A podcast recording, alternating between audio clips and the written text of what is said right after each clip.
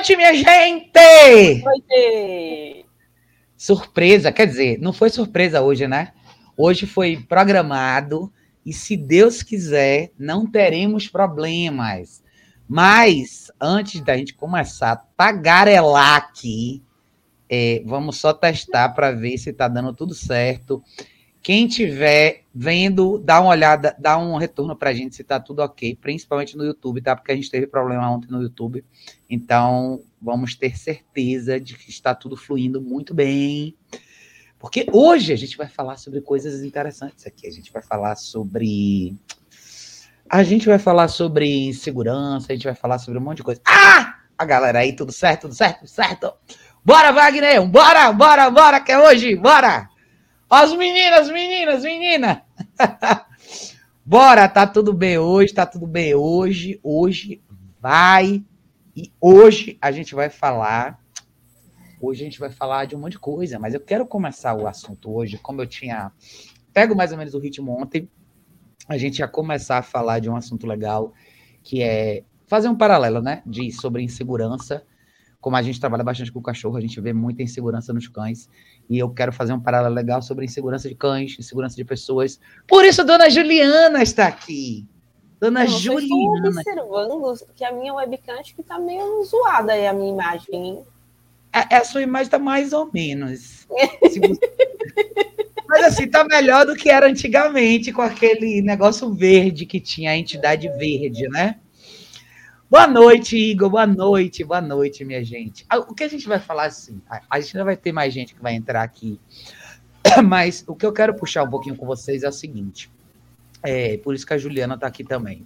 Considerando que a Juliana trabalha com marketing digital agora, né, Juliana? Fala um pouco do seu business, Juliana, no início da live, para as pessoas saberem. Enquanto isso, eu vou, quando você fala do seu business, eu vou abrir para mostrar para o pessoal o que a Juliana faz. Porque para vocês que não sabem, Juliana, ela deu uma sumida do mundo do adestramento, vocês têm que saber o que ela está fazendo. Fala, Juliana, para todo mundo. Você adora fazer essas coisas, né? Você adora fazer isso. Fala para todo mundo o que você anda fazendo, o que, que você faz agora, por que, que você está escondida? Agora eu fico enfornada no celular e no notebook o dia inteiro. Só isso que eu faço.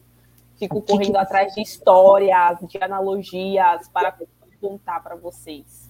É... Deixa eu mostrar para vocês o que a Juliana faz. Espera aí. Eu saí do adestramento, vim para a parte de marketing digital para poder ter uma vida um pouco mais tranquila, porque trabalhar com cães, apesar do pessoal achar que é fácil, que é tranquilo, que ai, tá em casa, ai, ela faz um treinamento em casa, é super de boa, só passeia, não é essa realidade.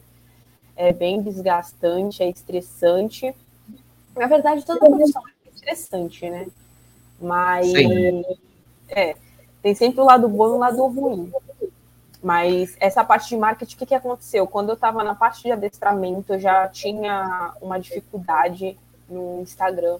E aí eu comecei a publicar mais coisas no Instagram e eu vi que muita gente tinha dificuldade nisso, então nada melhor. A Camila já trabalhava com tráfego pago, né? Gestão de tráfego.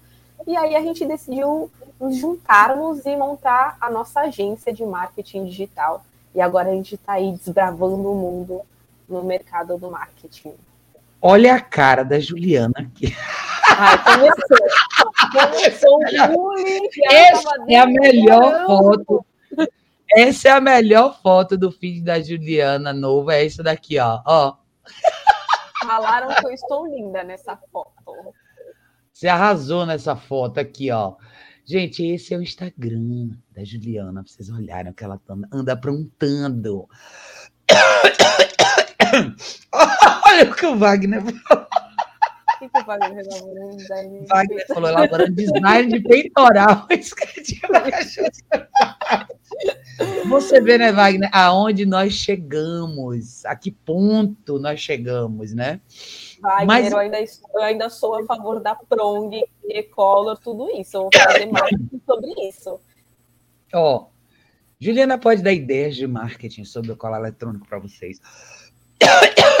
se vocês quiserem saber mais sobre esse assunto. Mas, gente, vamos aproveitar que a gente está aqui falando sobre isso, pegando esse gancho da Juliana, transição né, de business e tudo mais. E eu acho que é um gancho legal para a gente falar de insegurança, né? Porque você falou que no início, você tá, na época que você estava pegando mais pesado com a coisa dos cachorros, que você sentia essa dificuldade no Instagram. Sentia essa, não só no Instagram, né? Mas rede social de forma geral. Eu acho que não só você, mas muita gente sente essa dificuldade na hora de divulgar o trabalho, o que divulgar, o que mostrar, né? Todo mundo que já passou comigo por curso, ou me conhece, assim, mais próximo, sabe que eu falo bastante sobre isso. Na verdade, eu sempre falei muito sobre isso, essa necessidade da gente poder mostrar o trabalho da gente de uma maneira mais transparente, porque no mundo de hoje é a forma mais correta. Eu acho que é a forma mais transparente que a gente tem de vender o nosso produto ou o nosso serviço de forma geral. E eu conheci a Ju quando ela veio fazer curso comigo e Juliana sempre foi uma pessoa mais tímida, assim, mais fechada, para quem não conhece ela, né? Então, como ela, muitas pessoas são assim, muitos profissionais da adestramento são assim. E normalmente tem muitos tabus a serem quebrados na, na parte de treinamento de cães, mas em qualquer outro mercado tem, né? Juliana pode até falar um pouco do, da transição dela em relação a isso, porque agora mais do que nunca, né, Ju? Você precisa ser essa pessoa que mostra um pouco mais desse lado, até porque as pessoas que você vai atender vão ter essa necessidade também. Então, como que você enxerga esse lance da insegurança? Eu estou falando um pouco disso, tá, gente? Porque insegurança é uma questão que afeta os cães e a gente que trabalha com cães aqui todos os dias eu peguei recentemente casos de cães inseguros. A Lucy foi um caso bem nítido. A Aço, que é um caso de insegurança também. A Cristal e a Mora também. Então, quando você tem que lidar com animais que apresentam insegurança, eu acho que tem um paralelo legal para a gente fazer aí, que é a gente enxergar que barreiras precisam ser quebradas e barreiras que precisam ser quebradas, elas vão ser quebradas sob pressão. O que, que isso significa, né? Se a gente pensar no universo dos cachorros, e eu vou fazer um paralelo, a Juliana vai falar um pouco dessa coisa do, dessa coisa do lado pessoal também. Mas, por exemplo, uma cachorra como a Lúcia, que ficou um mês aqui comigo, veio de Florianópolis para cá, muito porque estava muito difícil para os donos dela transitarem com ela em situações diversas, né? Não só dentro de casa, mas especialmente fora. Por quê? Porque ela era uma cachorra inexperiente, tinham várias coisas que ela nunca tinha passado por, e a reação dela era uma reação explosiva de fuga, que não é muito diferente do que a gente faz. Quando a gente está numa situação onde a gente não tem certeza do que a gente tem que fazer, a nossa reação, o instinto inicial é de sair correndo daquela situação. Isso a gente tem desde pequeno e a gente leva isso para a vida se a gente não sofre uma pressão específica que, que na verdade se traduz como necessidade, eu acho que para a gente, de ter que fazer aquilo ali, senão você não alcança o que você quer. Então, com os cachorros não é diferente. Eu acho que isso traz, por exemplo, para muitos treinadores uma dificuldade muito grande de mostrar esse processo, porque você tem que mostrar o cachorro passando sob estresse por um momento de estresse. Como eu mostrei, por exemplo, com a Suki, quando ela chegou aqui, o, um dos primeiros vídeos que eu fiz com ela foi a introdução da esteira, e várias pessoas vieram falar para mim, ai, que horror, que absurdo que você está fazendo com a cachorra, coitada, blá, blá, blá. E hoje vocês veem ela na esteira todo dia sem problema nenhum. E eu, inclusive, eu mostrei esse vídeo falando três minutos de introdução na esteira. Foram três minutos de briga para ela vencer essa barreira, e todos os dias agora ela tem essa atividade física legal, e obviamente caiu como uma luva, porque está chovendo direto aqui em São Paulo, e se eu não pudesse ter essa possibilidade de atividade física aqui para ela, eu estaria privando ela de uma coisa que faz muito bem para ela. Então, eu acho que se a gente pensar por esse ângulo, você vai ver que insegurança, para você superar, você precisa passar por algum tipo de estresse que acontece sob pressão. Então, como que você enxerga isso, Ju, na questão humana? Né? Se a gente vê, por exemplo, se a gente for avaliar, até do ponto de vista do seu trabalho, a reação inicial que as pessoas têm eu, como profissional, postando um conteúdo desse tipo, recebendo essa retaliação negativa, isso não deixa de ser um tipo de pressão, estresse para mim. Então, eu tenho que fazer o cachorro passar por estresse, e por conta disso, porque eu publico isso, eu tenho que passar pelo estresse e receber a, retalia a retaliação. Então, na verdade, é uma balança de dois lados, né?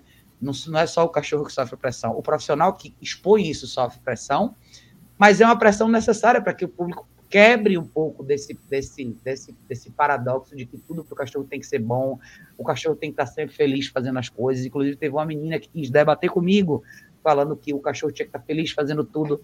Mas, por exemplo, para você, você não está feliz fazendo tudo na sua transição. Quando você fez essa transição para o universo do, do marketing digital, você precisou passar por certo tipo, certos tipos de estresse. Um deles é aparecer mais, que a gente sabe que você é uma pessoa mais tímida e por vontade própria, você não apareceria tanto. Mas agora você não tem essa opção. Então, fala um pouquinho sobre isso, João. Bom, primeiro eu queria falar dessa questão que tu falou dos cães, porque o que, que acontece? É engraçado como as pessoas querem tratar os cães como humanos, mas em partes, né? Porque assim, eles querem tratar o cachorro como humanos é, na parte de tratar como bebê, de ficar no colo, nessas coisas. Mas se for tratar um cachorro como humano, que é o que o pessoal gosta de fazer, ele também tem que passar por estresse. A gente passa por estresse, foi, foi o que a Raquel acabou de falar. Então, assim, eles querem só a parte que eles acham boa para eles, né? E não a parte ruim.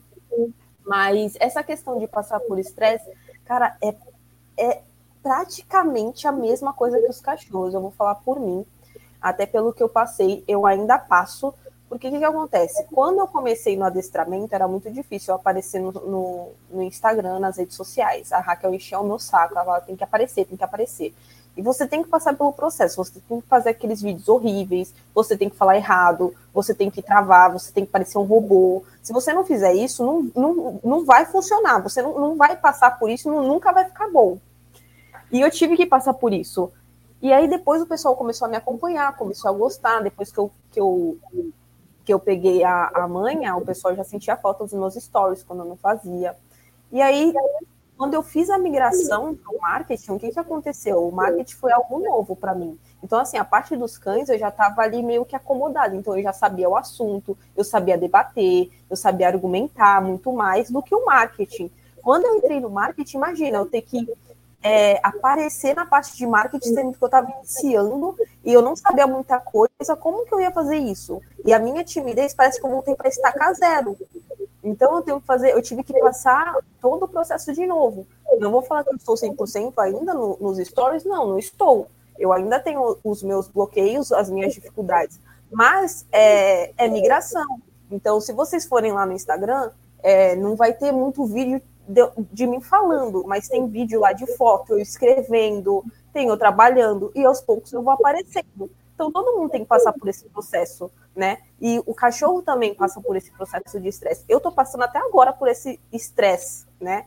E Sim. vai passar. É só no momento em que eu tô passando. Mas as pessoas precisam é, ver que eles precisam passar por isso. Depois é a paz. Eu acho que ficar familiar com a coisa nova sempre vai ser um desafio grande para qualquer indivíduo, né? Seja a gente ou cachorro. Então, mas sem isso, se você parar para pensar, se você não tiver em momento nenhum um elemento de estresse, você concorda que você não evolui? E eu acho que esse mesmo paralelo com os cachorros, então é muito fácil deixar um cachorro, por exemplo, como a Lucy, que estava aqui, na condição onde ela estava, super protegendo ela e mantendo o universo dela menor. Que seria a mesma coisa de uma pessoa que, de repente, almeja uma segunda, terceira carreira, ou quer elevar a carreira atual para um outro patamar, mas porque ela tem medo, porque ela não tem muita noção do que fazer, porque ela não conhece ainda muito bem, porque ela é inexperiente, ela acaba ficando com aquela ideia sempre na cabeça dela, não materializa e continua no mesmo lugar. Então, é confortável não ter que lidar com a insegurança. Ela gera frustração muitas vezes para você, mas muitas vezes a frustração é mais confortável do que a ansiedade do estresse de ter que encarar aquela, aquela coisa nova, porque vem muita coisa para cima de você quando você encara uma, um desafio novo. E para os cachorros não é diferente. Então, quando eu fiz os vídeos da Lucy, muitas vezes, se vocês olharem a playlist dela, vocês vão ver muitas vezes a expressão dela de medo, a expressão dela de insegurança, o rabo entre as pernas, a cara assustada, os olhos arregalados. E é engraçado porque a Cristal, ela, por exemplo, hoje eu fui no clube de tiro com a Suki, que é o único lugar que eu consegui ir no intervalinho curto da chuva todos os vídeos que eu faço com ela, eu sempre mostro que no início ela treme, parece um liquidificador. Então, ela é uma cachorra jovem que tem pouca experiência, ela está no cio aqui também. E todas as situações novas para ela, ela treme que nem uma vara verde. Muita gente vai olhar esses vídeos e vai falar: Nossa, coitada dessa cachorra, Raquel, por que, que você coloca ela numa situação dessa? Tadinha, por que, que ela tem que passar por isso? Se ela não passar por isso, o universo dela vai ser cada vez menor ela vai acabar sendo aquela cachorra que vai ter uma vida que vai ficar só dentro de casa e andar no quarteirão e olhe lá. Então, hoje até teve uma situação bem, bem engraçada, porque tinha pouca gente lá no clube. E ela chegou e até um certo ponto ela, ela, ela se tremeu toda até ela deitar e ficar mais ou menos ok. Mas todas as pessoas que chegavam, qualquer pessoa nova que passava pela porta, ela voltava para a estaca zero. Simplesmente porque a pessoa acabou de chegar no ambiente, mesmo com a distância maior. Então, veja o paralelo disso com a gente, por exemplo, com o que a Juliana falou. cada etapa que ela está vivendo de migração de profissão, então é, ela, ela passou por isso na fase do adestramento dos cães. Ela chegou no momento onde ela estava mais segura em relação ao que ela fazia com os cachorros, então era mais fluido, mais orgânico o conteúdo para ela. Ainda assim, ela não gostava tanto de aparecer, mas porque o que ela fazia já era mais familiar, ela não tinha tanto problema.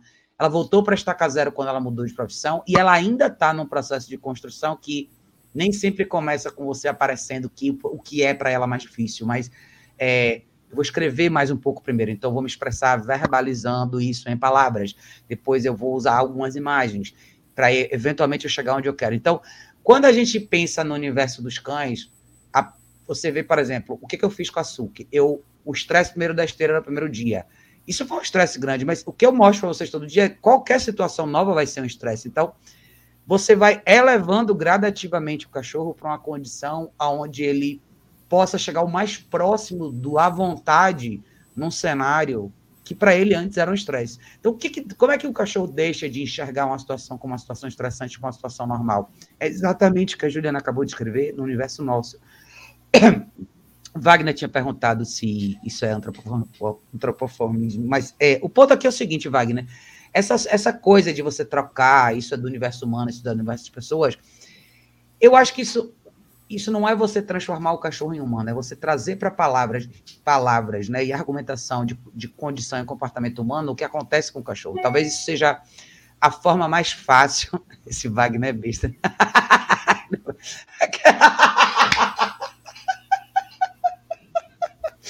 Por enquanto, viu, Wagner? Quem sabe? Quem sabe eu me solto, ninguém sabe o que pode acontecer. Até o final do ano, um monte de coisa pode acontecer, viu? Mas assim, é, a questão da gente é, da gente trazer, eu gosto, eu acho que é legal para todo mundo que trabalha com cachorro conseguir traduzir essas coisas de uma forma que seja mais próxima de condições humanas para que as pessoas entendam. Porque eu acho que se existe um problema muito grande dentro do universo do adestramento, em todos eles, eu, eu vou até dar um exemplo do universo da Juliana, que é, às vezes a gente tenta elaborar o discurso demais e transformar o discurso numa coisa muito técnica, isso acaba ficando muito longe da sua audiência, de quem você quer atingir. Então, no caso dos cachorros, a gente está aqui conversando diariamente com pessoas que não vivem o universo de adestramento, não vivem o universo de treinamento de cães, elas precisam de um discurso mais simples, que elas consigam se identificar com, para que elas possam entender, compreender e materializar o que você está falando. Ou até na hora que você narra um vídeo sobre cachorro, você não pode usar uma terminologia técnica demais, porque senão a pessoa que está assistindo aquele vídeo ela não vai entender. E eu acho que a mesma coisa para para Juliana, se a gente pensar se alguém fosse contratar ela para fazer o marketing digital, é lógico que ela vai saber termos mais técnicos em relação a isso, mas você concorda que você precisa passar isso para a pessoa de maneira simples, senão o seu cliente não vai entender. Ele não é um expert em, em, marketing digital. Na verdade, ele não sabe nada sobre isso, é por isso que ele te contrata. O que, que ele tem que entender? O que você vai fazer na terminologia mais simples do mundo e como que isso vai ser eficaz e produtivo para ele. Você não vive um pouco disso hoje na hora da sua explicação? Então não tem um paralelo aí, João? Sim, com certeza. É, tem, na verdade, essa parte de marketing tem muita questão técnica, tem muita. Quando eu faço a proposta para o cliente, tem termos técnicos lá. Então, por exemplo, calendário editorial, linha editorial, se eu falar isso para a pessoa, está escrito lá. Mas se eu simplesmente mandar lá a proposta e para ela ler, ela vai falar, meu, o que, que é isso? Eu, que que é? Eu, nunca, eu nunca ouvi isso na minha vida. Então, eu tenho que explicar o tópico por tópico, eu tenho que falar o que, que é uma linha editorial, para que, que serve um calendário, na palavra, nas palavras de pessoas leigas que nunca viram aquilo na vida. Então eu tenho que trazer isso para a vida dela, o que que aquilo vai mudar na vida dela, no dia a dia dela, para ela poder entender. E a mesma coisa são com os cachorros. A propósito, você estava falando da, do processo dos cães, hoje você postou nos seus stories a, a Lucy lá com, um aspirador. Gente, a Lucy, ela, ela tremia, ela via, ela ficava olhando ela pro cara mesmo, assim, é, ela tava no place ali, ela, tá, ela não estava deitada, mas ela estava assim, sentada, meio olhando assim, estranhando aquilo, mas tipo, plena, assim, sabe? Tipo, tranquila, não estava tremendo. Ela já passou por isso. Então ela sabe que é ali que ela tem que ficar e que nada vai acontecer com ela ali naquele local onde ela está. E não é bonito. É, se a maioria de, de vocês passassem por um treinamento intensivo, né? Vissem tudo que a gente vê de um cachorro, não é legal, mas assim, ele precisa passar por aquilo Né? A gente sabe, a gente faz com que ele passe por isso, porque a gente sabe o que vem depois disso e o quanto ele vai ficar bom depois disso. Né? Agora, se fosse algo que fizesse mal para o cachorro, que ele ficasse para sempre passando passando por esses estados, aí não tinha um porquê. Mas o, o que as pessoas precisam entender é que todo mundo passa por processos e os cachorros não, não são diferentes disso. Foi legal você ter falado desse vídeo da Luz, porque é, ela passou um tempo considerável aqui. Então, e ela é uma cachorra muito, muito sensível, de nervos muito fracos. Então, coisas muito simples para ela representam um, assim uma tormenta real, que eram coisas na rua, barulhos na rua, lugar, essa coisa de estar com o cachorro em lugares diferentes, que eu sempre enfatizei isso muito em todos os treinamentos, que é sentar num café, sentar num restaurante, ir para qualquer lugar onde o cachorro tem que te acompanhar. Parece uma coisa muito boba, mas para um cachorro como ela é muito difícil. Seria o mesmo paralelo se a gente fizesse, por exemplo, de quando eu falo para as pessoas, é legal vocês fazerem vídeo, é, é legal vocês aparecerem. Para mim isso é muito fácil, eu não tenho esse problema. Mas para outras pessoas isso é, um, é, uma, é uma barreira gigantesca. Então a pessoa que é mais tímida, que tem menos desenvoltura, que não está tão acostumada a falar, o fato dela aparecer na tela, na frente da tela e fazer um vídeo com o rosto dela, muitas vezes é super difícil para ela. Então ela se sente mais à vontade, às vezes, não falando, ou só escrevendo. Mas a questão é a seguinte: você tem que fazer. Você tem que fazer. Em algum momento você tem que fazer. Se você não faz, é como do, da mesma forma que o cachorro perde a oportunidade de inclusão na vida real de família, você, como pessoa profissional, perde a oportunidade de alcançar toda uma audiência gigantesca que pode ser um possível cliente seu. E não só isso, mas se a gente falar de elemento pessoal, né? Independente do seu trabalho, habilidade de comunicação é uma coisa que a gente está falhando muito na era de hoje. Eu acho que é muito curioso para mim ver que a internet abriu tantas portas. Eu venho de uma geração que não tinha isso.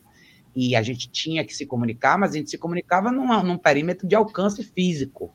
Hoje você tem comunicação num perímetro de alcance mundial, quando você quiser.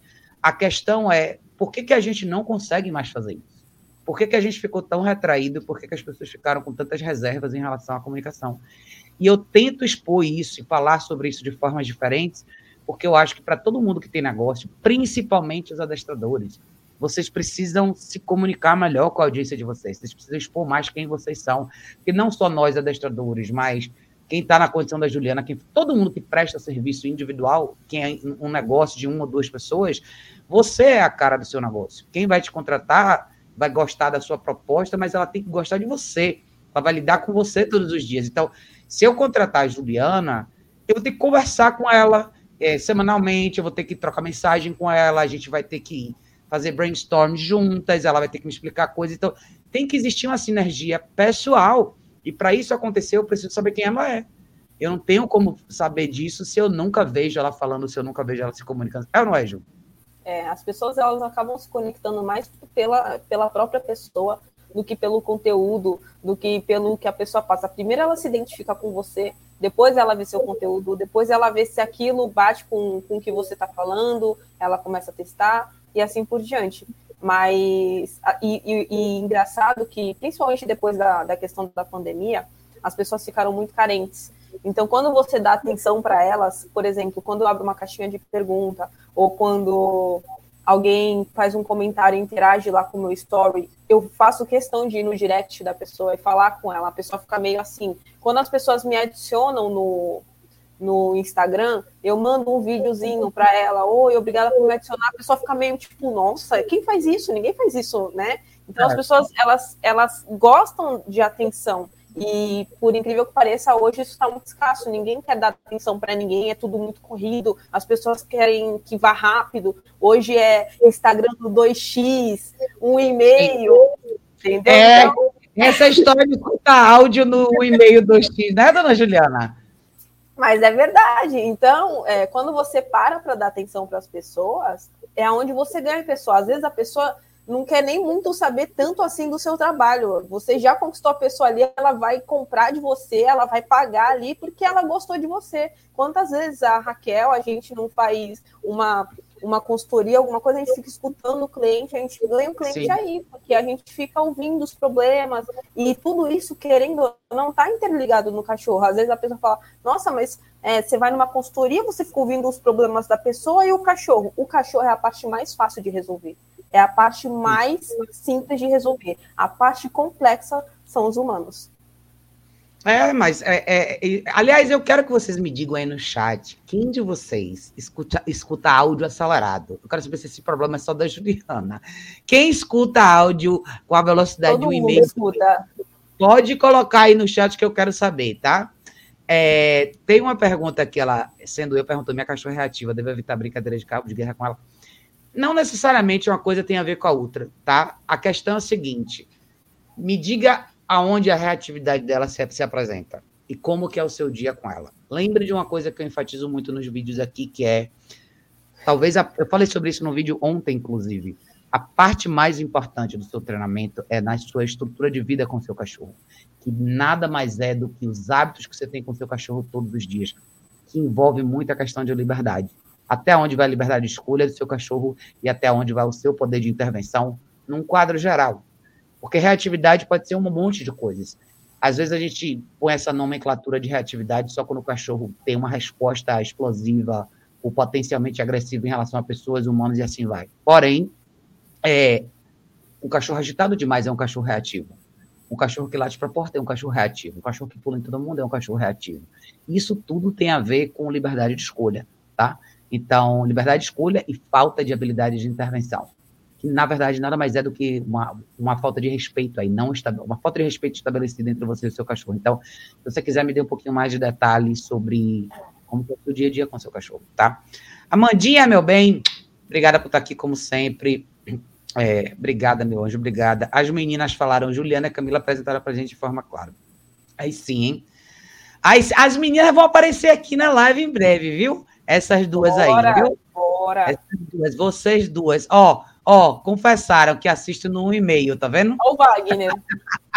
Como acelera o vídeo ao vivo? Ô, Wagner, pelo amor de Deus, você não, hein? Você não vai me dizer que você acelera, que você acelera vídeo também, né?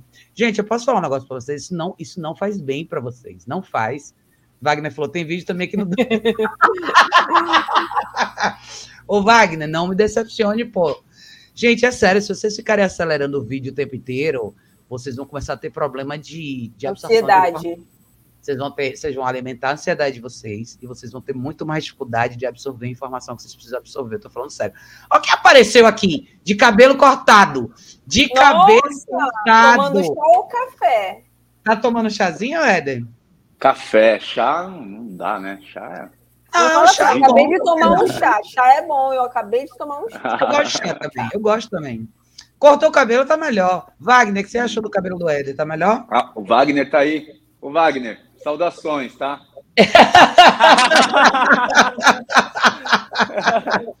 Olha o que ele falou de você, hein? O. Wagner tá no caminho da luz e tá.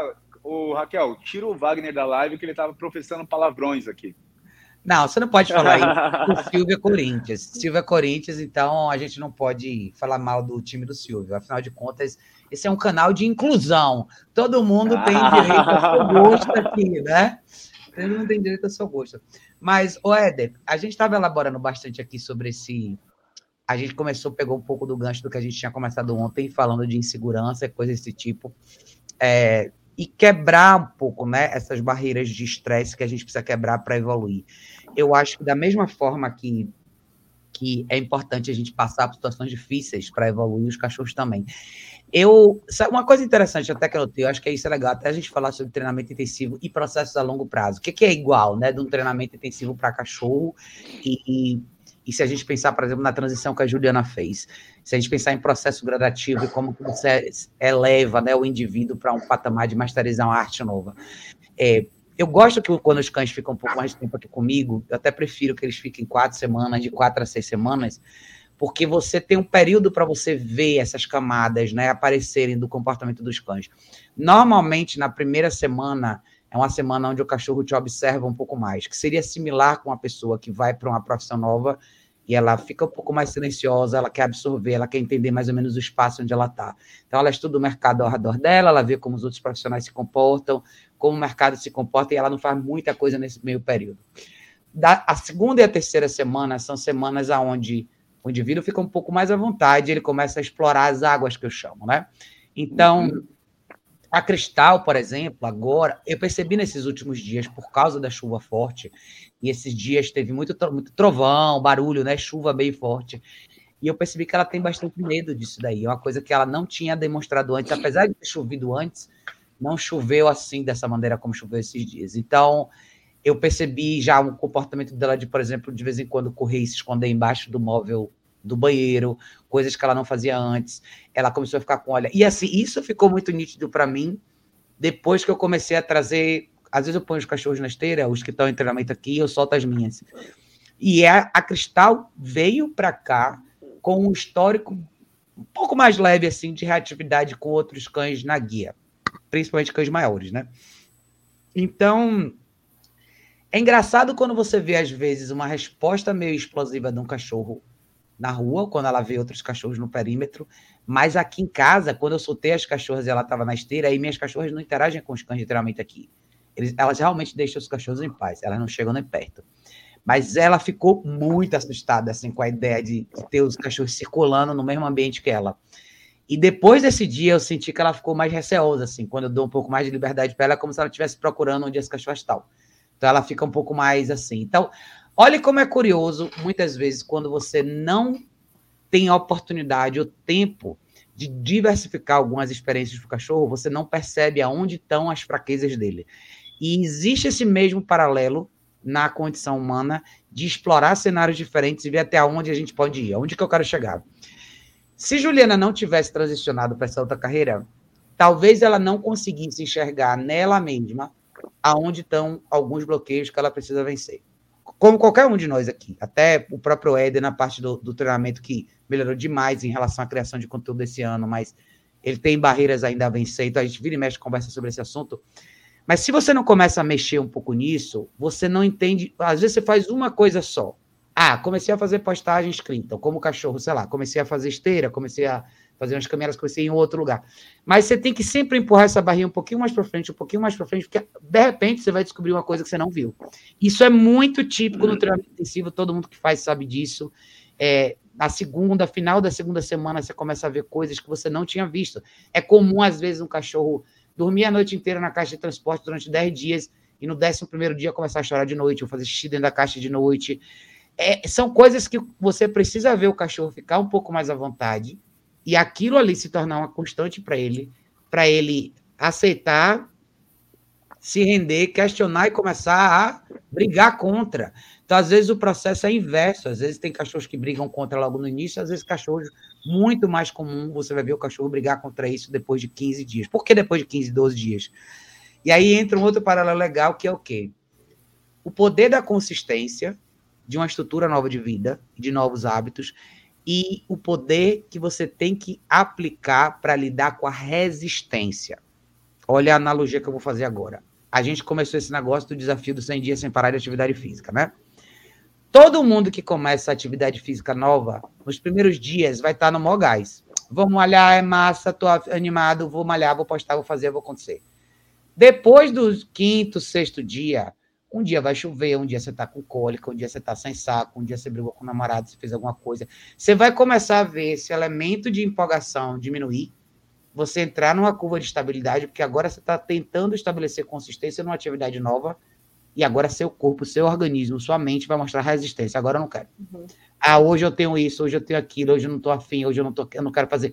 Então, também, esse mesmo processo que eu acho que acontece com o cachorro, quando você propõe uma mudança, de estilo de vida de forma geral, que eu acho que é dentro do treinamento intensivo que a gente, que a gente propõe, a gente vive isso também toda vez que a gente se propõe a mudar, seja atividade de trabalho, seja hábito pessoal. Eu vou ser bem franca com vocês. Eu sempre fiz esporte, eu sempre fui atleta desde pequena. Eu gosto de esporte, mas eu odeio academia. Eu nunca gostei.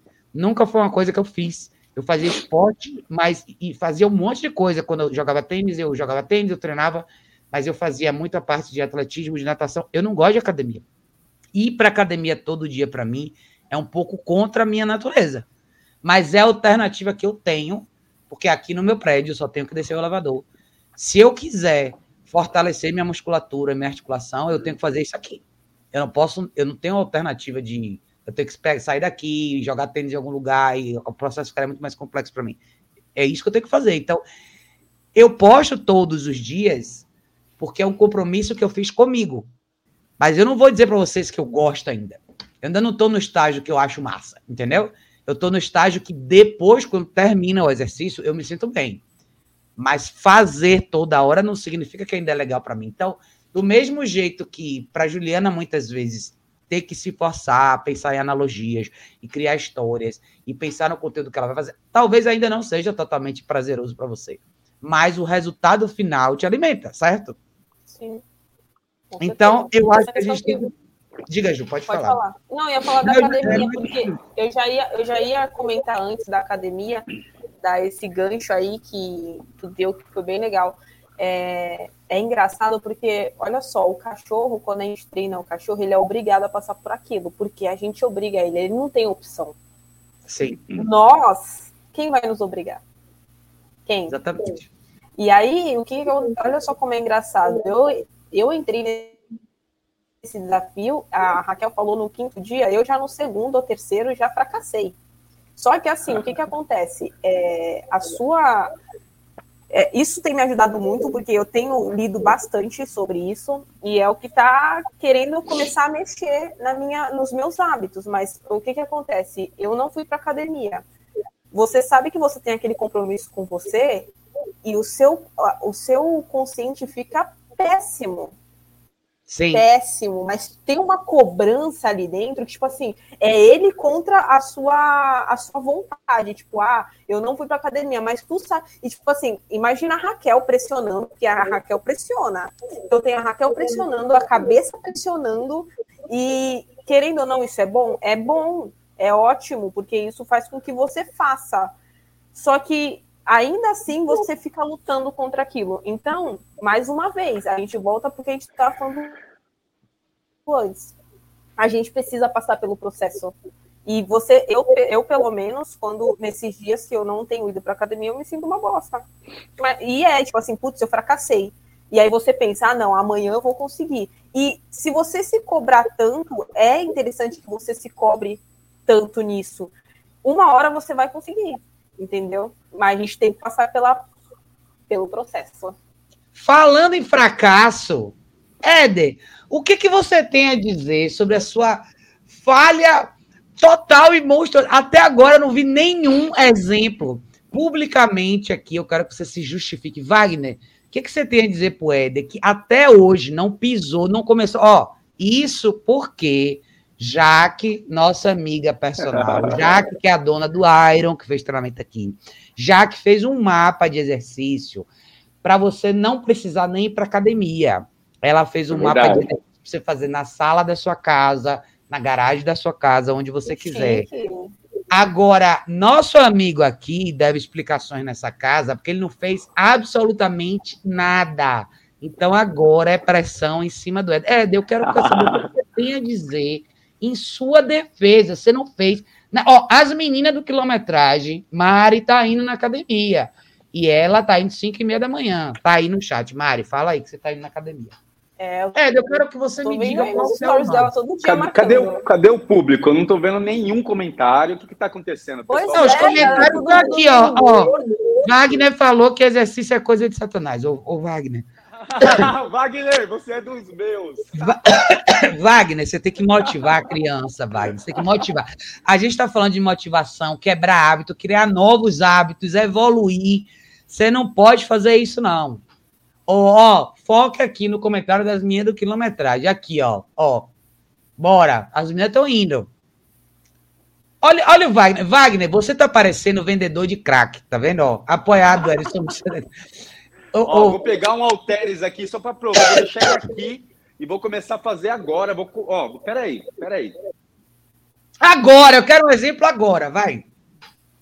Ó, tá aqui o Alteres que eu ganhei da dona Lorena. Olha a situação. Ô, Mário, você que tá aí no chat, olha a situação. Você tá vendo como. Olha como as pessoas são hoje em dia. Éder, você será humilhado diariamente no Instagram até você aparecer fazendo algum tipo de atividade física. Ó, Mari falou que tá indo no ódio, mas tá indo. No ódio, na força do ódio, é isso aí. Gente, a questão é o seguinte: é o que a Ó. Juliana falou e é o que a gente estava falando antes aqui. Não vai ser confortável durante um tempo, não vai. Você vai, vai achar massa aí um dia, dois dias. No terceiro dia, você não vai querer ir. A questão é o seguinte: você quer evoluir? Você quer ficar com mais saúde? Você quer ficar mais saudável? Você quer ficar com a articulação melhor? Você quer perder peso? Você emagrecer, quer ganhar massa? Emagrecer. Pois é, tem que ir, cara. E é a mesma coisa, é assim. Aqui, ó. Hashtag pra você, Éder. 100 dias de humilhação do Éder. É isso aí, ó. Oh, meu Deus Ainda bem que tá todo mundo aqui de testemunha. Eu quero todo mundo humilhando o Éder no Instagram diariamente, se ele não postar. Éder, tipo pode escrevê-lo na sala. É, flexão na sala da sua casa. Flexão, põe o cachorro no place, flexão. 10 flexões na sala, já vai te adiantar. Agora, voltando pro, voltando pro papo Wagner, sério. quero meia hora numa sala trancada com quem Ô, Wagner, você podia entrar também, hein, Wagner?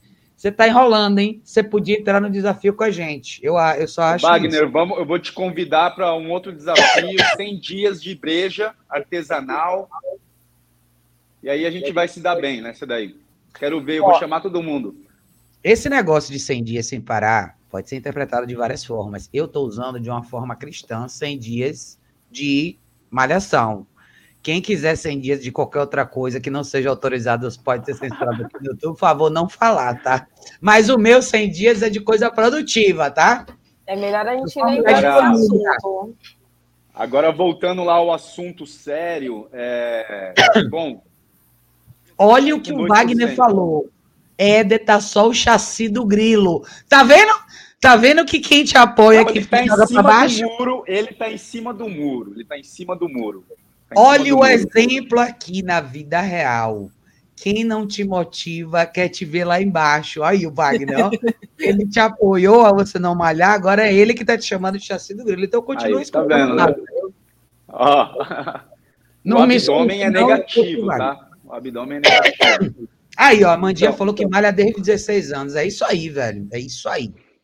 É, uma coisa interessante aí nesses paralelos, tá? É, seja na, é, na mudança de profissão, seja no intensivo de cães, é a gente colocar na cabeça o seguinte: não existem fórmulas mágicas, ninguém, ninguém consegue sucesso em três meses Ninguém tem um monte de oráculo aí na internet, promo, é, colocando, inclusive dentro da nossa profissão, né, que é adestramento, um monte de gente prometendo um monte de coisa, fique rico em cinco dias, é, é, emagreça em dez dias, fórmulas mágicas não existem, tá? Cresça então, a primeira coisa em um mês. Em um e... mês, então.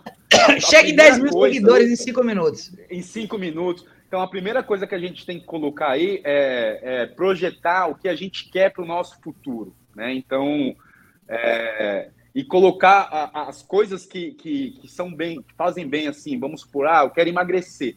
Ah, eu quero emagrecer, mas o emagrecimento ele, ele tem que vir como uma consequência, tá? Primeiro lugar, a nossa saúde, né? Esses 100 dias que a Raquel está colocando, ainda a gente conversou isso ontem, é, é, sensacional, porque força a gente a um novo hábito. E depois, e ao passar esses 100 dias, né, eu duvido muito que a Raquel pare. Então, assim não como as, as, outras pessoas, acho que não vai parar. Só que, assim, o que tem que ter dentro da nossa cabeça, inclusive na sua, Ju, que está mudando, é, cara, não existe fórmula mágica. Eu perguntei para Raquel, Raquel, quanto tempo você demorou para ser é, conhecida é, no Brasil e tal. E você... Quanto tempo demorou isso? Ah, ah três, quatro anos. Três, é. quatro anos. Então tem pessoas aí que três, quatro meses já pensam em desistir. Né? Então o que, que a gente tem que projetar? Projetar o que a gente quer lá para o futuro. Qual o legado que a gente quer deixar e o que a gente quer colher lá na frente. Então, é, é justamente é, essa é a chave, tá? Porque a nossa cabeça ela ela está programada para o comodismo. Né? Nossa cabeça ela está programada para ficar deitado, para para procurar um Netflix, é, é, é justamente para isso, para poupar energia para que se algo aconteça, isso acontecia nos primórdios, né? Então, lá atrás, na, na época das cavernas e tudo mais, o cara tinha que estar sempre atento. Então, com o barulho, ele não sabia se era um tigre que ia devorá-lo ou, ou era, simplesmente o vento. Então, ele estava sempre atento para uma luta, para correr, para fazer alguma coisa. Então, nossa cabeça ela está condicionada a isso. Então, ela está sempre guardando essa energia para quando acontecer alguma coisa e ela está pronta para agir. Então, ela vai guardar isso e a gente vai ficar no comodismo. Então, se a gente começar a fazer e pensar lá na frente o que a gente vai ganhar com isso, tem um estudo que ele que ele está mostrando que é, aqui na América do Sul vai ter um pico de 80% é, das pessoas com Alzheimer. E dentro deve da, da, deve estar é, mais ou menos aí. Isso. E dentro da América do Sul, o Brasil ele vai ele está no pico. Por quê? Porque o Brasil, é, a gente tem as condições muito, muito precárias, né? Então a gente, a, a, grande massa não estuda, a grande massa não aprende coisas novas, a grande massa não faz exercícios, não se alimenta direito e, é, e essa tríade que eu falei agora, ela tá, é, ela tá como o grande mal para ter o Alzheimer no futuro. Então, pô, se você não quer ter Alzheimer, vamos, vamos fazer a malhação, vamos se alimentar direito, vamos dormir bem a consequência de emagrecer, de ter o abdômen trincado, isso aí é uma consequência que vai vir, que vai vir, né, de acordo com, com a sua saúde, né? E aí, fazendo esse paralelo com os cães, não é diferente. É, e você falou muito bem, Raquel. É, eu peguei cães aqui que na segunda semana dormia super bem na caixa, um fogos que soltou, que foi o caso da Lara, arrebentou toda a caixa. E aí a é. gente teve que fazer uma reprogramação para ela acostumar agora quando solta fogos, o que, que ela faz? Ela já procura a caixa, entendeu? Então ela procura esse refúgio. Então a gente conseguiu mudar aí. Só que essa mudança ela não se dá em 30, 40, 50 dias, né? Ela tem que ser continuada. Assim como a nossa saúde, assim como qualquer coisa. Assim como a sua nova profissão, Ju. Então, cara, não desista. A gente vai passar, todo mundo, né? A Raquel é, até esses tempos atrás aí passou por um monte de gente bombardeando, e isso em qualquer profissão, qualquer área, você está migrando para uma área nova, vai ter desafios, vai ter dias de chuva, vai ter dias de chuva bíblica, dias né? de trovão. dias de trovão. Então é nessa hora que você não pode se sabotar, entendeu? Porque a nossa cabeça está programada para é, criar barreiras e limites para que a gente não ande, para que a gente não ande. E aí, é, na verdade, eu... com uma série de pensamentos ruins, né? E para, aí você para. É o estresse, é, na verdade, assim, quando você está de frente para as dificuldades, né, os, os, obstáculos, a gente é programado para não, se, não se superar. A gente é programado para ficar no mesmo lugar, na verdade, para não, não ter que enfrentar esses elementos. A gente é programado para fugir do estresse. Então, por exemplo, Juliana sabe disso também, mas eventualmente, talvez você passe por isso algum dia, mas quem trabalha com cachorro, eventualmente no formato que a gente faz aqui, quanto mais transparente é o seu trabalho, mas eu acho que em qualquer categoria de trabalho você vai passar por isso. Mas você, você, você trabalha na internet de alguma forma, seu, seu trabalho é público de alguma forma, quanto mais verdadeiro ele for, mais suscetível à retaliação e, e, e brigas online e ataques você vai estar. Então, ao longo de mais de 10 anos, eu já tive várias etapas assim, vários episódios onde um motim é criado em cima de mim, as pessoas vêm falar um monte, todo mundo vem te atacar na internet, vem falar um monte de coisa em relação a você. Eu passei por isso no início, quando eu comecei a falar de equipamento de treinamento. Eu lembro dos primeiros vídeos que eu fiz sobre prong colar eletrônico.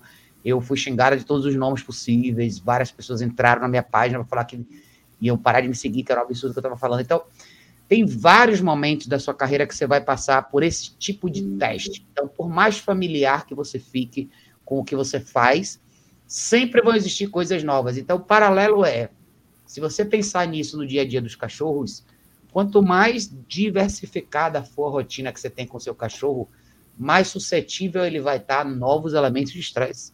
Então, um cachorro que, por exemplo, para a Lúcia que ficou aqui, a Lucy é uma cachorra que mora em Florianópolis, que é uma cidade bem menor, bem mais tranquila.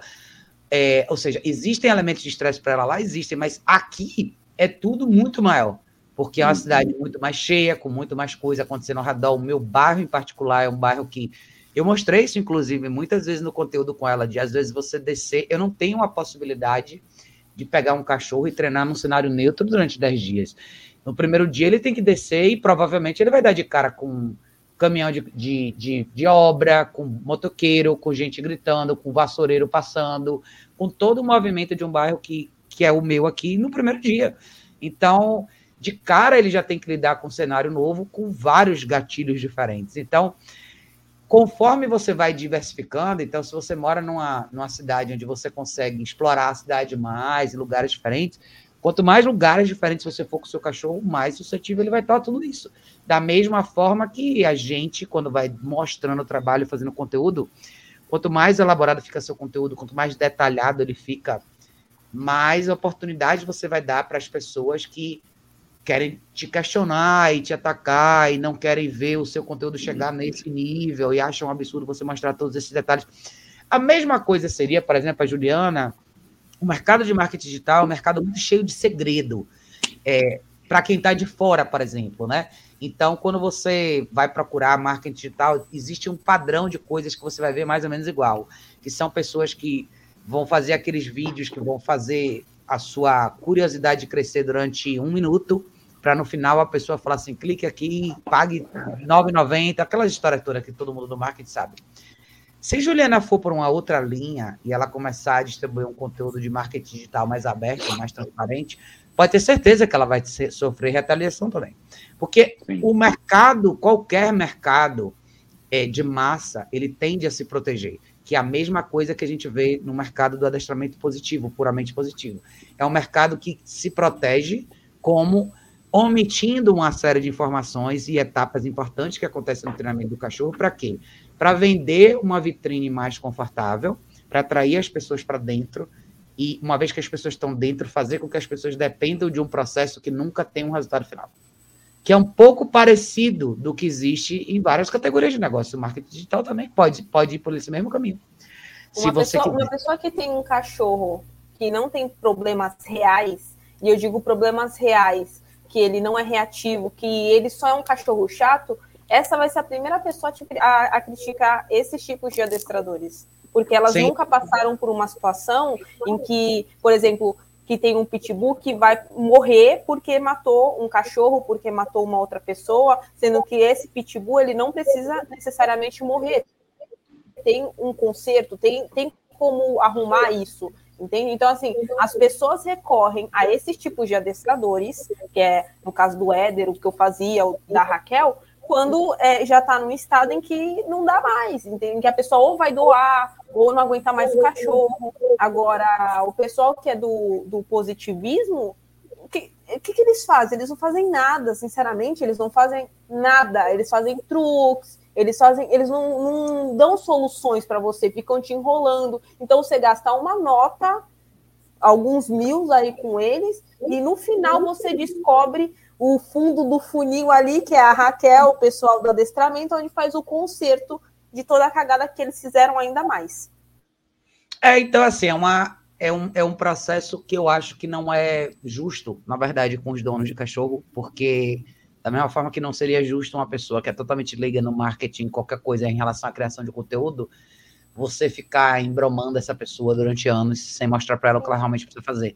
Então, o mundo dos cachorros ele revela muito sobre isso e, e, é muito fácil você. É por isso que eu falei, quanto mais transparente você for, quanto mais é, direto e claro você for dentro da apresentação do seu trabalho, você tende a sofrer mais re, re, retaliação dentro do seu próprio mercado. Em mais de uma década de trabalho, eu posso dizer que eu fui muito mais atacada por adestradores do que por qualquer outra pessoa. O público, de forma geral, eles não entendem muito o que é o adestramento. Então, na verdade, os donos de cães, eles consomem esse conteúdo procurando uma solução. Normalmente, eles uhum. caem no conteúdo seu porque tem um problema tão simples, às vezes, quanto o cachorro que faz xixi no lugar errado, quanto o cachorro que puxa na guia, ou sei lá, coisas desse tipo. Então, ele naturalmente vai cair no conteúdo seu. Mas ele não tem ele não tem essa necessidade de atacar, porque ele não tem uma opinião formada. E a, as pessoas que não são adestradoras e eventualmente fazem uma crítica outra, como a Juliana falou, são pessoas que têm aqueles cachorros pérolas. É um cachorro que nunca deu trabalho, que fica de boa em casa, e a pessoa não imagina que existam cães diferentes no mundo. Eu tive uma cachorra assim, a Malu. Foi uma cachorra que eu adotei e ela já tinha mais ou menos 5, 6 anos. Foi uma cachorra super tranquila, eu nunca precisei fazer nada com ela. Então, se eu só tivesse tido aquela cachorra na minha vida, eu nunca tivesse entrado no universo de treinamento de cães, talvez a minha percepção fosse diferente. Eu, eu para mim, ela foi a cachorra mais fácil do mundo. E outras pessoas vão ter cães mais fáceis do mundo. Mas aí entra esse elemento, não saber se colocar, não saber enxergar no macro. Não existe só o meu cachorro, deixa eu ver a situação dos outros cachorros. Exatamente. Como que a vida de uma pessoa que tem, como a Juliana falou, é muito comum receber aqui no YouTube perguntas de pessoas que têm brigas entre cães da mesma casa. É o tema mais comum aqui. E normalmente as pessoas relatam coisas do tipo: não aguento mais ver as brigas, estão ficando cada vez piores. Eu vou ter que abrir mão de uma. Ou vou ter que doar as duas. Eu vou ter que. E esse doar, às vezes, quando as pessoas falam assim, eu tenho que doar um cachorro, quem quer adotar um cachorro com histórico de briga? Quem quer adotar um cachorro com histórico que já matou um outro cachorro da casa? Esse doar é o texto bonito na internet, mas muitas vezes o fim desse cachorro é numa estrada vazia, ou no lixão de Guarapiranga, ou na estrada da Raposo Tavares, ou numa mesa de eutanásia. A pergunta é: dá para treinar esse cachorro? Claro que dá. Agora, para uhum. você trabalhar um cachorro assim, você precisa ver o lado ruim. Isso que eu mostro aqui é café pequeno. Ter que introduzir um cachorro desse para esteira e ver o cachorro brigar, ter que ver um cachorro brigar na hora de você colocar ele na caixa, tirar e colocar a focinheira. As pessoas não querem enxergar esse lado. Porque isso é o quê? É o inconsciente de não querer enxergar o lado de estresse que envolve qualquer coisa na vida. Eu não quero ver o lado Hiro difícil. Foi um ótimo exemplo que você passou com ele. Pois é, foi um cachorro bem difícil aqui, o Hiro. O Hiro foi um cachorro difícil. A farofa foi difícil até um certo ponto, mas ele foi muito mais difícil. É, e, can... e eu vou ter um caso bem difícil aqui em dezembro também. De um border que vai vir para cá, um, ca... um cachorro com histórico péssimo. Então, as pessoas esperam que os vídeos sobre treinamento de cães sejam coisas bonitinhas, o cachorro sentando e comendo um petisquinho e fazendo uma coisa bonita e acertando tudo. O que muita gente não vê e não gosta de ver é o cachorro errando, é o cachorro perdido, é o cachorro não sabendo o que fazer que é o processo que a gente tem que passar muitas vezes. Todos os quando dias. Gente, todos quando a gente faz coisas novas, quando a gente lida com problema, quando a gente lida com estresse. Quantos de nós, treinadores de cães, lidamos com estresse todos os dias? A gente tem uma profissão que não é, que não tem nada fixo, não tem nada certo. Nenhum de nós aqui sabe quanto vai ganhar no mês seguinte. A gente pode fazer um planejamento e uma projeção, mas você pode ter meses excelentes e outros não. Dito isso, você tem que acordar de manhã e tá tudo bem com os cachorros que estão com você e fazer a sua parte, fazer o seu trabalho. Você tem que empurrar os seus problemas pessoais para o fundo da gaveta e agora você tem que aparecer e fazer o que você tem que você se propôs a fazer aqui. Isso é um estresse gigantesco para muita e é gente. É, é uma dupla, é uma dupla função, né? Porque vocês relataram aí, ah, briga de cachorro, o cachorro vai parar na rua e tudo mais. Isso sim, realmente acontece. Só que tem um outro lado também dessa história, que são famílias. Famílias, e eu não estou exagerando, a Raquel a, a, e a Ju tá aí, é, casamentos acabando, ou o cachorro ou eu. Então imagina essa bomba quando chega na sua mão, ou seja, você tem que melhorar ali o convívio da família através do cachorro. E aí você Sim. precisa fazer o adestramento, fazer o treinamento com o cão e o treinamento com a família. Então, às vezes, a, a família também está na nossa mão. Sim. A felicidade ali daquele lar está na nossa mão. Então, é uma, é uma dupla jornada. E não é fácil. Aí as pessoas olham, criticam, mas não sabem o que está por trás daquilo tudo que a gente está fazendo. A grande maioria que vem me procurar, cara, a família já era. Tá acabando. O negócio tá assim, ó. No limite do limite. Não é apenas o cachorro. É o marido que quer ir embora, é a mulher que quer ir embora. Não aguenta mais, sabe? Então, olha o tamanho da responsabilidade que a gente tem na nossa mão que é realmente trazer a harmonia para dentro desse lar. E não é só a harmonia do cachorro. O cachorro ele fica até secundário dentro disso. Então, se a gente, a gente sabe que se a gente arrumar essa família, o cachorro vai ficar em casa, o cachorro vai ser bem tratado, e agora ele vai fazer parte da inclusão familiar. E essa parte ninguém mostra. É, isso é bem complexo. É bem complexo. É o, o, o lance, eu acho assim, ah, é, por isso que eu acho que é tão importante a gente refinar cada vez mais a nossa questão de competência verbal e habilidade de comunicação. existe um processo de, de transmissão de informação e compreensão necessária do cliente para ele entender que as coisas que ele vai ter que mudar. Porque é engraçado, a gente não quer ver o cachorro passar por estresse, mas os donos do cachorro também vão passar. Porque eles vão passar por mudanças de hábito quando o cachorro volta do treinamento. O treinamento intensivo ele não tem fim. Ele é só o início. Ele é o início do cachorro com você, aonde você fundamenta novos hábitos, uma nova rotina para o cachorro, mas agora isso tem que se materializar lá, na casa do cliente quando não tem ninguém para cobrar ele, como a Juliana falou. Então, uhum. agora eu preciso que esse cliente mude a mentalidade dele. Entenda por que, que ele tem que tirar o cachorro da cama, por que, que o cachorro tem que dormir na caixa, por que, que agora ele tem que forçar ou, ou, ou reforçar mais é, essa condição de do cachorro ficar num espaço determinado, ficar no place enquanto eu cozinho, e, e eu poder, ao mesmo tempo, trazer o cachorro gradativamente para o estilo de vida que eu tenho. Isso é um estresse gigantesco para muita gente que não está acostumada a fazer isso.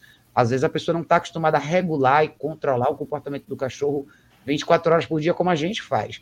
Então, muitas vezes, como a Juliana falou no início, né? Todo mundo que vê, às vezes, a gente trabalhando assim, nesse formato que a gente trabalha, você fica mais em casa, você trabalha de boa, é super confortável.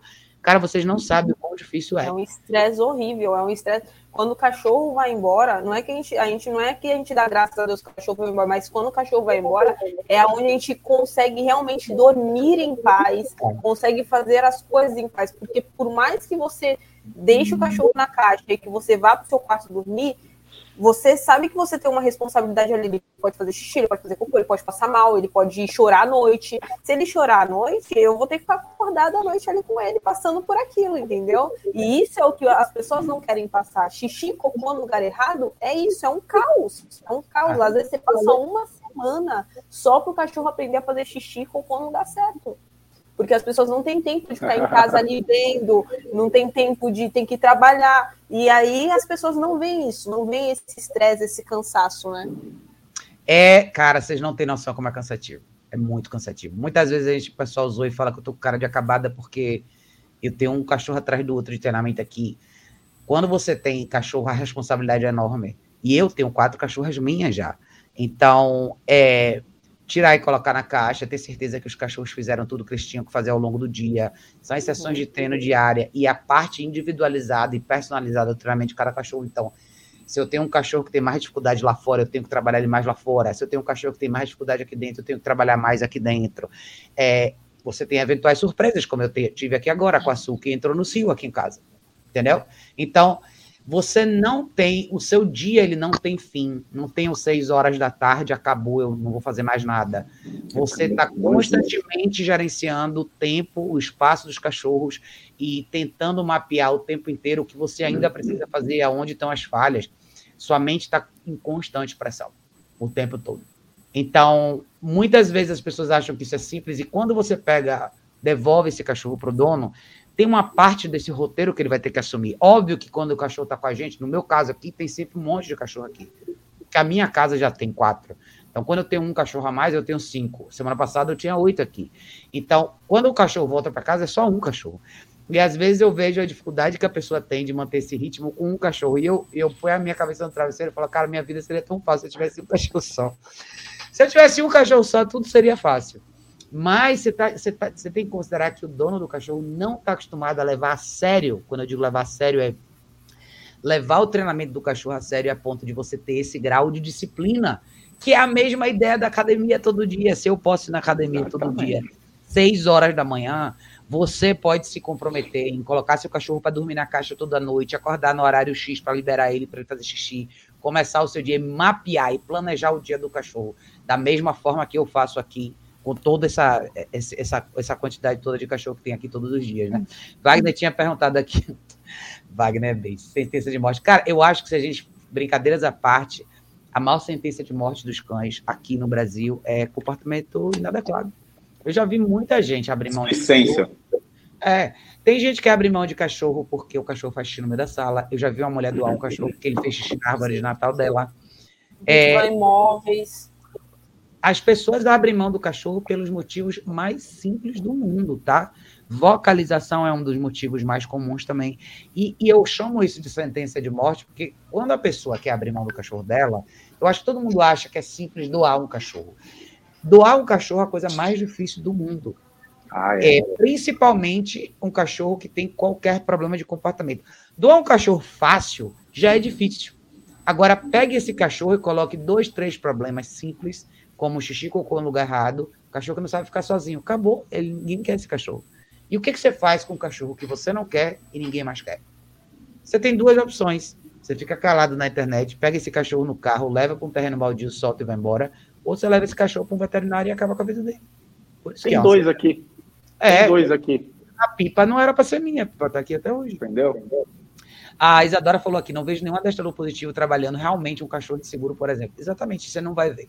Porque eles nunca vão ser profissionais que vão detalhar esse processo, porque é contra o mantra deles mostrar estresse. Eles são os que pregam que o cachorro tem que estar sempre bem animado e motivado para fazer tudo. Só que um cachorro inseguro não vai estar motivado a fazer uma coisa que ele não quer. Se o cachorro tem medo, por exemplo, de caminhão ou de barulho alto de moto, ele nunca vai estar feliz na frente de uma moto. Então, o que, que essa pessoa vai fazer? Ela vai dizer porque o cachorro tem que ser sempre assim. Ou ela vai falar para o dono caminhar no lugar que não tem a moto. Que não é uma realidade. Que não é uma realidade. Isso ela falou aqui também, no início me iludi muito com essa fantasia, sofri muito até conseguir acertar. Que bom que você entendeu isso, Isadora, essa parte mais importante. É, as meninas falaram aqui, quando, quando eles também não omitem, muita gente omite o histórico do cachorro, cara, muita gente. É, às vezes é difícil para a pessoa reconhecer o tamanho dos problemas que os cachorros delas têm, mas eu acho que dependendo do formato de negócio, aí vem a questão de apresentação, né? No meu caso, por exemplo, como o meu conteúdo é primordialmente resolução de problema, é mais fácil para as pessoas falarem sobre o problema. Mas quando você, dependendo da natureza, por exemplo, quem sofre muito com isso é o pessoal que tem escola para cães, é, que, que não, né, não necessariamente o seu produto maior, o seu produto bandeira é o produto de resolução de problema. Escola para cães e creche para cães, normalmente é um produto vendido muito mais como complemento, é, tem um elemento educacional, mas não tem um peso, pelo menos assim, visualmente falando, de resolução de problema. Então, porque a pessoa precisa de um lugar para deixar o cachorro, ou seja, passeador, coisa desse tipo, ela tende a não necessariamente abrir o jogo completamente, por quê? Porque ela não quer perder essa possibilidade. Então, ela vai meio que omitir algumas coisas. E aí é onde entra você, Juliana, pensando em produto que cada profissional quer vender. Né? todo marketing é voltado para o que você quer atrair. Então, no meu caso, é resolução de problema o tempo todo. Tudo que eu faço é voltado para isso. Então, é os cães de treinamento intensivo, as mentorias, os cursos, ou qualquer coisa que eu faço, até consulta e assim vai, meu conteúdo sempre vai ser um pouco mais é, desafiador no sentido de não tanta aceitação do público em geral, porque é um pouco mais é, é um pouco diferente do que as pessoas estão acostumadas a ver. Eu mostro muito o meio do processo, mas quem vai ver isso aí são as pessoas que precisam disso. Então eu nunca é, vou. É. Diga, Ju, pode falar. Eu tô com uma, uma cliente que ela é, ela tá abrindo uma escola aqui em Santos. E o que que acontece? É, a, ela realmente está abrindo uma escola. Ela quer fazer o método do colar eletrônico, guia unificada. E aqui em Santos não tem. Aqui em Santos são é, escolas, não, são creches recreativas. E aí hoje a gente estava conversando sobre isso. Ah, não, porque eu quero abrir, eu quero que eu quero mostrar isso. A gente gravou uns vídeos falando sobre isso e tal. E eu deixei muito claro para ela que vai ser um desafio. Porque é, nós, a gente tem que ser claro para as pessoas, para elas entenderem qual é o conceito da escola, o que, que é a escola, que não é algo re, recreativo e é algo é, educacional, vai educar os cães e é, vai ter as ferramentas, enfim, vai ter todo um conceito por trás disso. E aí ela estava até comentando comigo, ai, mas é, será que eu vou conseguir cliente? Cara, vai conseguir cliente, só que são pessoas selecionadas, são é um outro tipo de público, é o que vai ter que ter mais paciência, mais consistência ainda, vai ter que ficar martelando em cima daquilo ali. Tipo, a pessoa vai ter que estar no Instagram, passando ali nos stories e ela aparece, passa outra história, aparece ali martelando, porque senão o, o, que o, o que aqui em Santos oferece, como na maioria dos lugares, é que São Paulo é muito maior. Então, São Paulo tem algumas escolas que são educacionais. Eu conheço algumas, né? Tem a do Silvio, tem, tem a do, do tem outras do lado do banho, enfim, tem várias. Mas é, a maioria é tudo recreativa. Então, é, é, complicado. Você vai contra a maré. Você vai ter que. Quilometragem abriu contra... escola também. Quilometragem, ah, quilometragem? escola também. É. Então. É, então, na verdade, é assim, é tudo é, se, você, se você pensar em, em evitar problemas, eu acho, né, para a gente que presta serviço, se você quer evitar essa via de é, se você quer ter, se você quer ter o conteúdo que se identifica com você, começa com você. O que é que eu mostro para saber o que é que eu atraio? E é talvez nessa parte, para muita gente, entre esse elemento de insegurança, né? Porque todo mundo normalmente entra no mercado do adestramento um pouco, hesitando um pouco, né? Tentando agradar um pouco de um lado, ver mais ou menos como o mercado se comporta, mas em algum momento você tem que definir aonde você quer entrar. E eu até brinquei, falei ontem sobre isso no, no Instagram, que eu mostrei o hashtag 100 dias sem parar, como estava vazio, se você colocar 100 dias sem parar no Instagram, vai aparecer só eu. Porque ninguém estava postando nada com esse, com esse hashtag. Então, o que, que eu falei? Eu falei, o, o, mundo da internet está cheio de espaço vazio, só precisa de alguém para ocupar. O que, que foi muito, fez uma diferença enorme para mim? Não é que eu sou melhor que, que ninguém, é que eu ocupei um espaço que ninguém ocupou por quando, quando eu comecei a falar de coisas que ninguém falava. Então, eu comecei a falar de caixa, colar eletrônico, prong. Eu comecei a ser mais é, incisiva em relação a equipamento de treinamento de forma geral, lá atrás, quando isso era um tabu. Então, eu ganhei um espaço enorme, não porque eu atropelei ninguém, porque ninguém estava lá. Então, mas isso requer o quê? Uma pele um pouco mais grossa, e você tem que estar disposto a ter o pedaço de retaliação, que é o filtro natural das pessoas que vão repelir o que você está mostrando. Mas é bom que isso aconteça, porque essas pessoas saem do meio do caminho e agora fica quem realmente quer ver. E hoje, anos e anos depois, muita gente que tem liberdade para falar sobre equipamento de treinamento tem porque eu abri essa porta. Então, a, a, a, questão é assim: abram as portas que vocês querem abrir. Mostrem o que vocês querem que venha para vocês. Eu acho que para todo mundo é assim. Seja em qualquer categoria de negócio. Se eu vou focar na escola, eu vou mostrar mais sobre a escola. Se eu vou focar em, em passeio, eu vou mostrar mais sobre passeio. Mas você tem que perguntar o que, que eu quero que venha para mim. Eu quero que venha treinamento intensivo, então eu vou falar sobre isso, eu vou mostrar isso, eu vou enfatizar isso, né?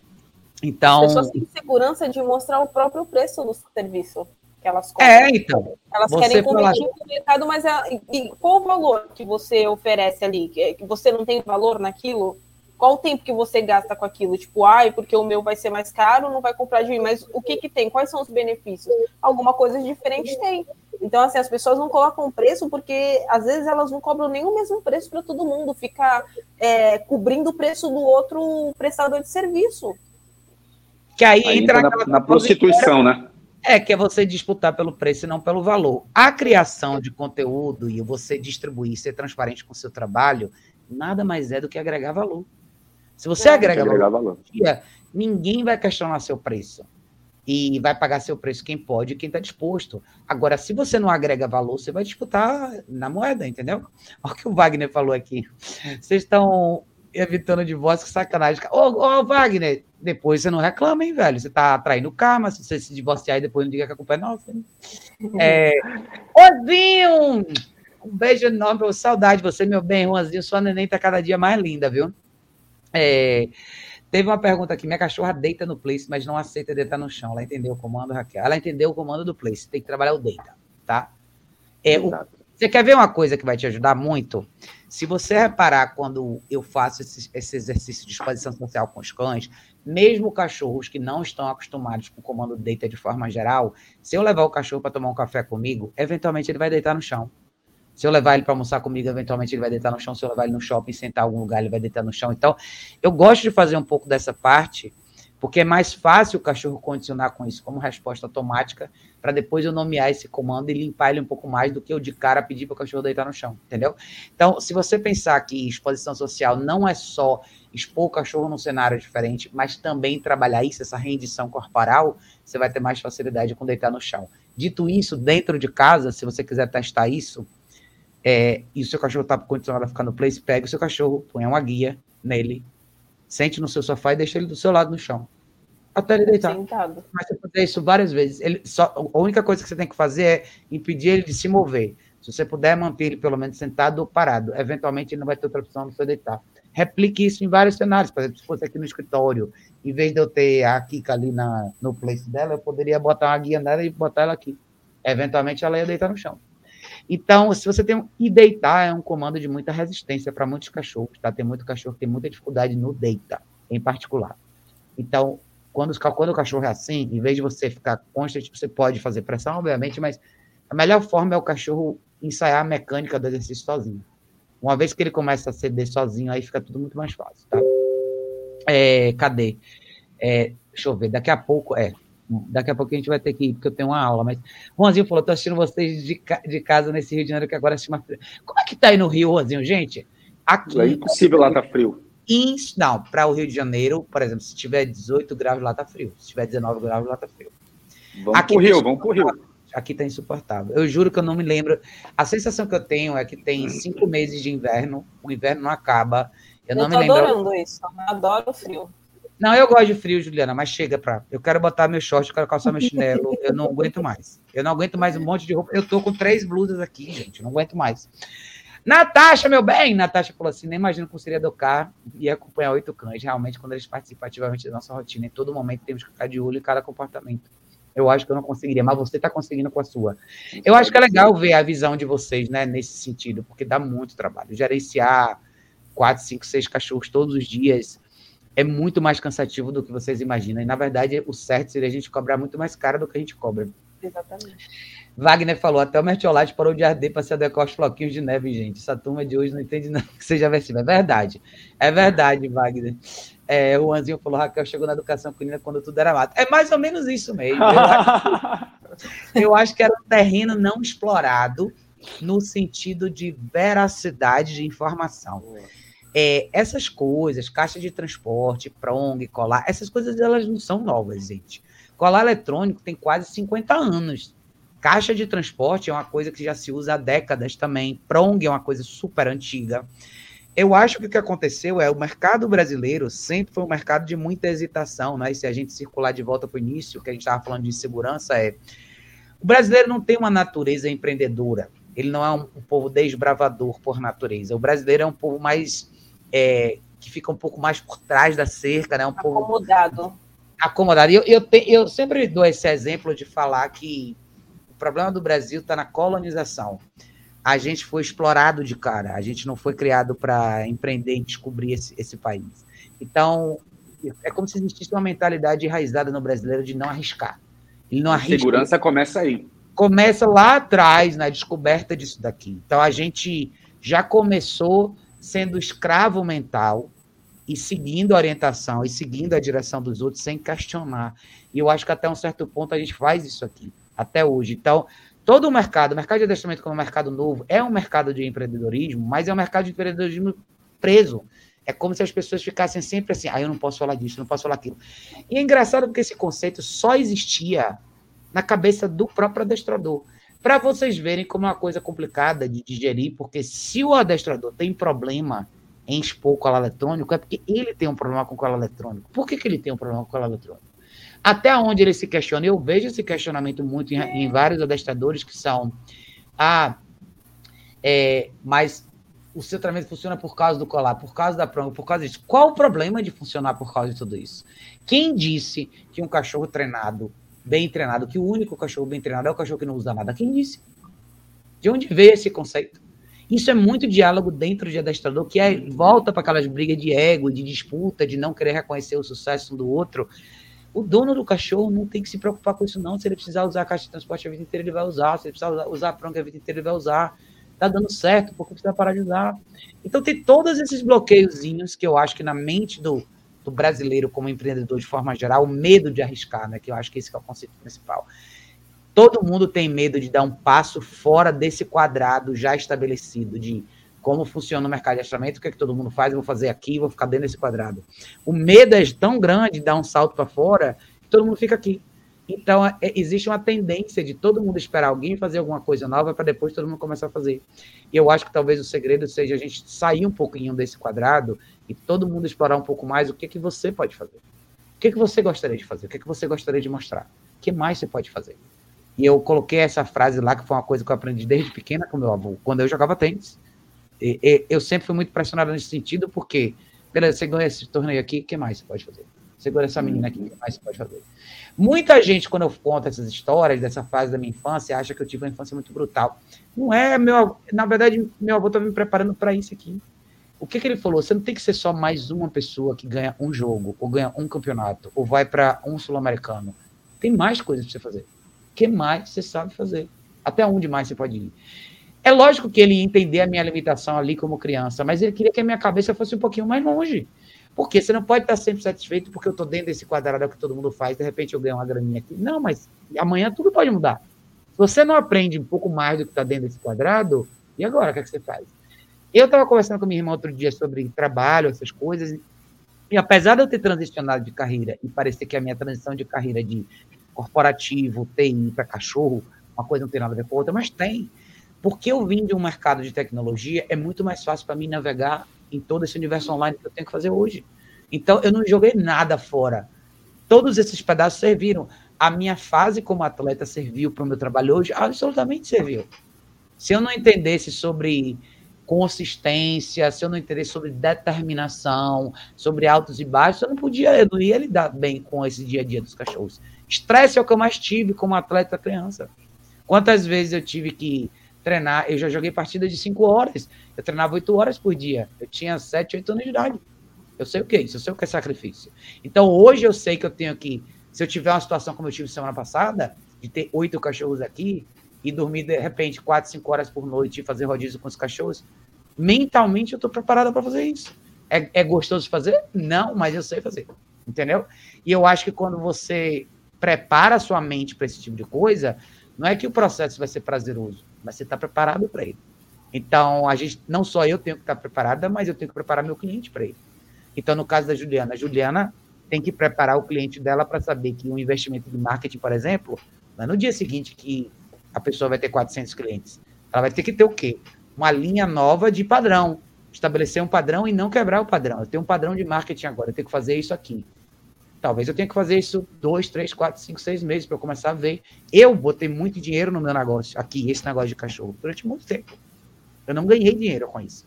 Eu dediquei muito tempo para construir um site, para fazer vídeo, enquanto eu não ganhava dinheiro com isso. Então, e aí? Eu não posso esperar que isso aconteça amanhã. Então, Juliana hoje está numa condição que ela tem que preparar um cliente para isso. O cara tem que entender que pode ser um investimento longo. E ao longo desse investimento, muita coisa tem que mudar. Como para mim, no adestramento, muita coisa mudou eu comecei num formato, eu fui sendo criativo, fui criando coisas diferentes, fui fazendo coisas diferentes. Então, ele é um mercado orgânico, o mercado de empreendedorismo é orgânico, o treinamento de cachorro é orgânico. Então, o que, que acontece? Você pode pegar um caso, por exemplo, de um cachorro, por exemplo, o Hiro é um Shiba, que era um cachorro bem difícil, que estava aqui. Eu estou com outra Shiba aqui. Ela não é igual a ele.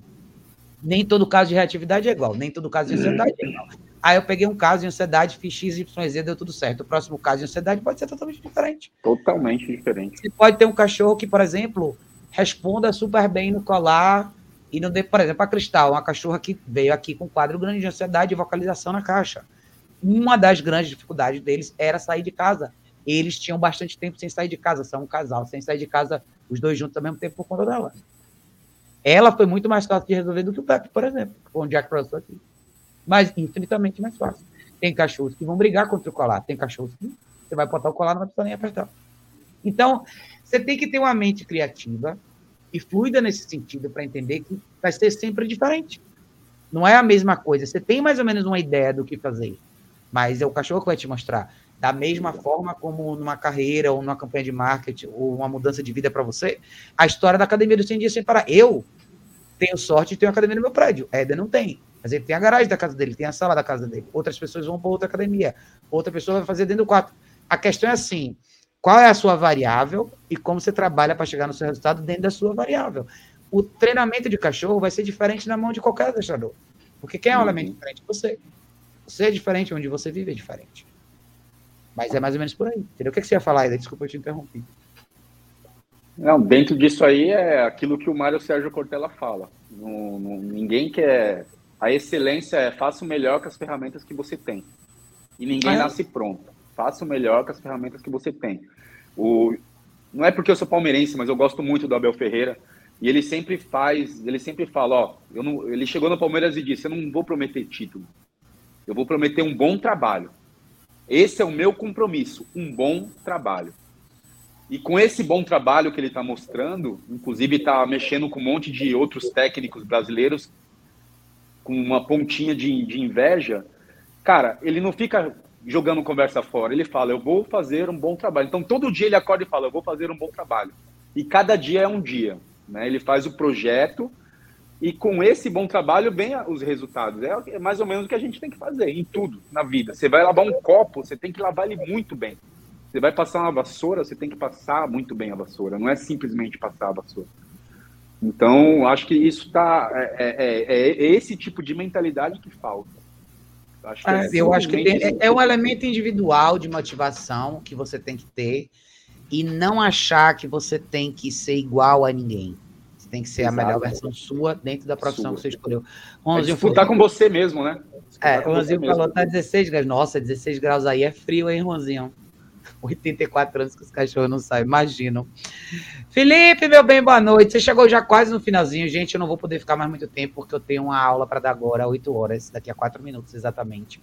Mas é, foi massa essa live de hoje. A gente sempre tem muita coisa para falar, né, gente? Se a gente sentasse aqui, seria horas e horas e horas conversando.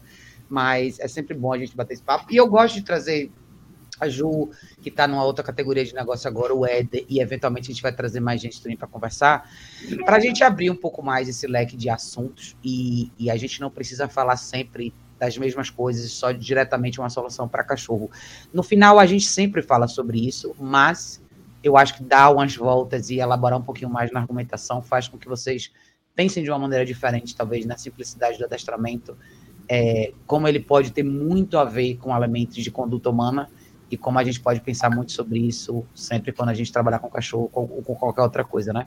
Exatamente. Mas é isso, gente. Vocês têm algumas palavras finais antes da gente terminar?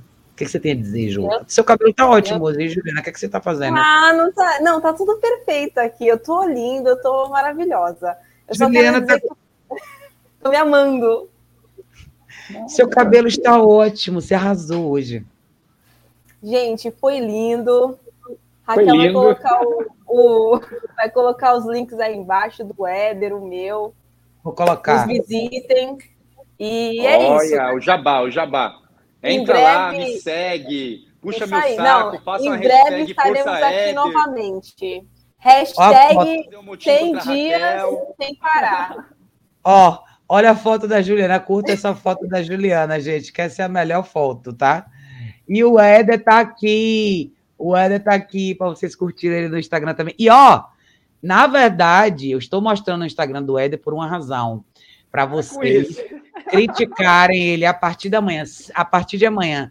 100 dias de humilhação no Instagram pro Éder. Se ele não postar nada. Apoio, apoio. Se ele apoio não postar nada aqui, se eu não ver nada aqui, nem aqui em lugar nenhum, dele fazendo atividade física, façam a gentileza de no perfil dele e humilhá-lo aqui, porque ele não está fazendo é, atividade física dos 100 dias sem parar, tá, gente? Então, eu conto com todos vocês nesse movimento, a partir de agora, tá?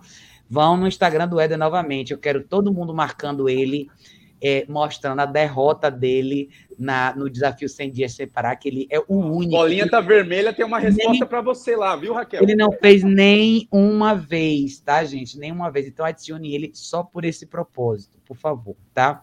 E, gente, foi lindo. Eu tenho que correr. Daqui a pouco eu tenho aula. Beijo enorme. Beijos. Tchau, tchau. Na próxima live. Beijo, galera.